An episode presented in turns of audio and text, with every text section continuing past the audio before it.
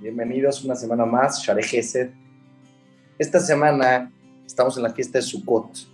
Es una fiesta muy especial. lo principal de esta fiesta es la alegría. Es interesante porque en esta fiesta tratamos de encontrar el mejor etrog. Lo checamos, revisamos que no tenga absolutamente ningún puntito. Mientras más limpio esté el etrog y la forma esté más bonita, es una mitzvah más grande.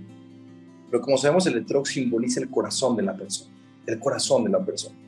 Porque sabemos que la alegría verdadera es la paz interior.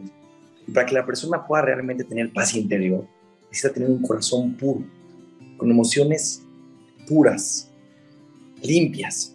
Déjenme decirles un secreto impresionante. Un secreto impresionante.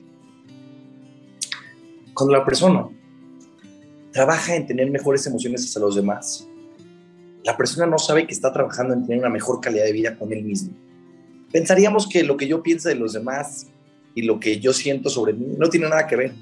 Pero en verdad la viuda dice que están muy relacionadas, que las cualidades son como el fuego, que tú no puedes decirle al fuego que sí va a consumir y que no. Las cualidades trabajan igual hacia los demás y hacia uno mismo. Dice la Viruja, una de las emociones más difíciles de alcanzar en la vida es sentir alegría cuando otra persona tiene un éxito, cuando otra persona le va bien.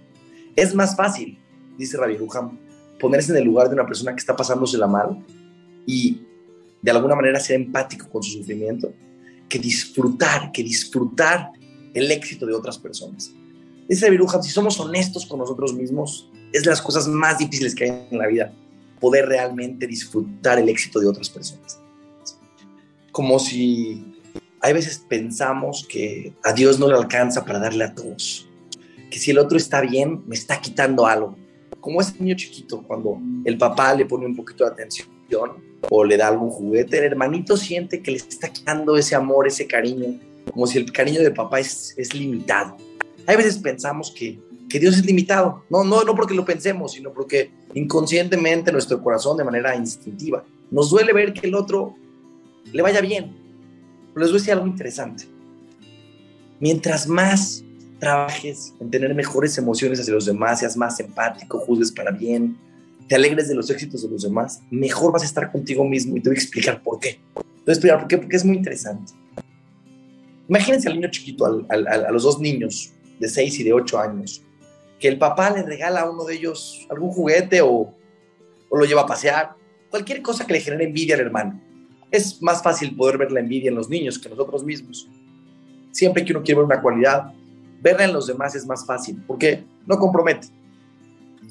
Entonces este niño chiquito, cuando su hermano, cuando su hermanito le dan ese juguete o ese helado más grande que el de él, o le toca el lugar junto a papá, se enoja, se enoja terriblemente. Y en su corazón, naturalmente, humanamente, la Gemara dice que Dios no le puso el Yetzirah al niño hasta que nace, porque si hubiera puesto el Yetzirah dentro del vientre de la madre, el feto mataría a la mamá, porque el Yetzirah tiene tiene por naturaleza emociones agresivas, tiene, todos los seres humanos tenemos ese tipo de emociones como celos, envidia, enojo. No es casualidad que Cain mató a Evel, el primer asesinato de la historia fue con su hermano. Yo siempre digo que la envidia más fuerte la tenemos con nuestros hermanos. Por supuesto que los queremos, los amamos, pero también son los primeros con los que competimos, con los que nos quitamos la atención, el amor y, lo que un hijo quiere, tener al papá para él solito. Pero vean qué interesante.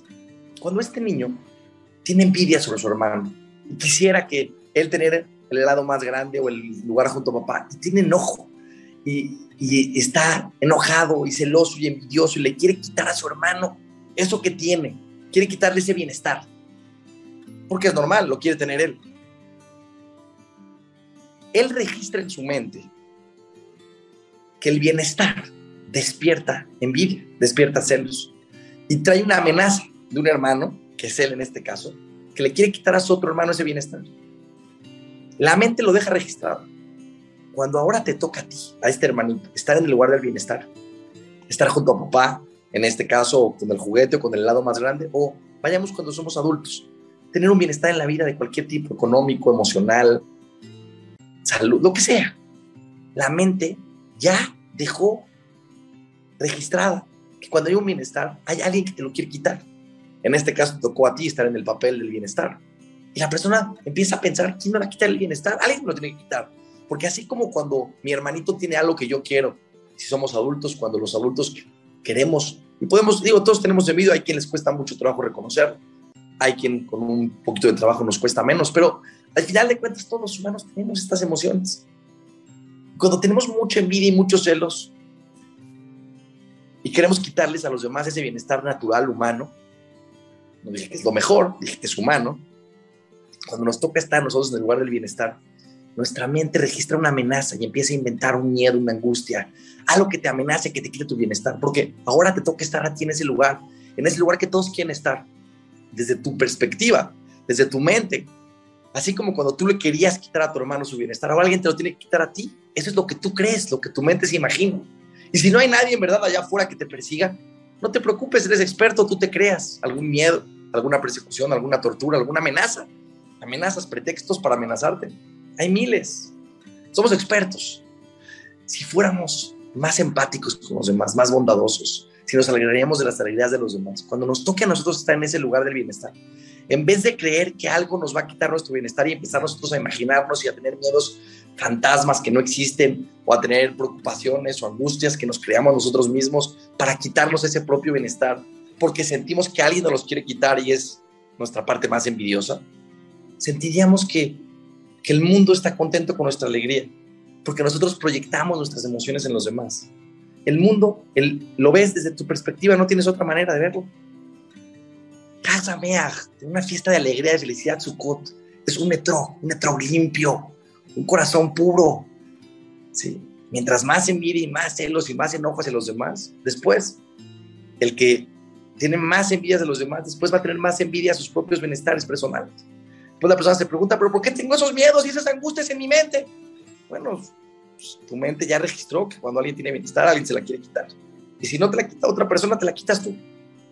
Cuando trabajamos en ser mejores seres humanos, en tener un corazón más puro, en pensar y decir, a Dios te alcanza para todos. El amor de papá alcanza para todos. Para mí, para mi, para mi hermana y para mi otra hermana. Cuando somos más adultos, más profundos, cuando tenemos de tener más empatía, juzgar para bien, trabajar nuestras emociones. Tener estas emociones es normal. Trabajarlas es nuestro objetivo en la vida. Mientras tengamos un corazón más puro, con más bondad, con más amor, que podamos disfrutar la felicidad de los demás, con mucho trabajo, con mucho esfuerzo, vamos a tener una mejor calidad de vida, vamos a vivir mucho mejor. Crean, crean, lo que le haces al otro, lo haces a ti. Lo que te haces a ti, le haces al otro. Que tengamos una fiesta maravillosa y que podamos en esta fiesta increíble poder tener un netroj, pero adentro de nuestro corazón, un netroj puro, un corazón puro. Que podamos tolerar el bienestar y recibir la felicidad de Dios, porque Dios tiene muchísimas ganas que cada día tengamos más paz interior, más tranquilidad, más felicidad, más cercanía a Él. Que tengan un año de verajada, de abundancia y de mucha felicidad.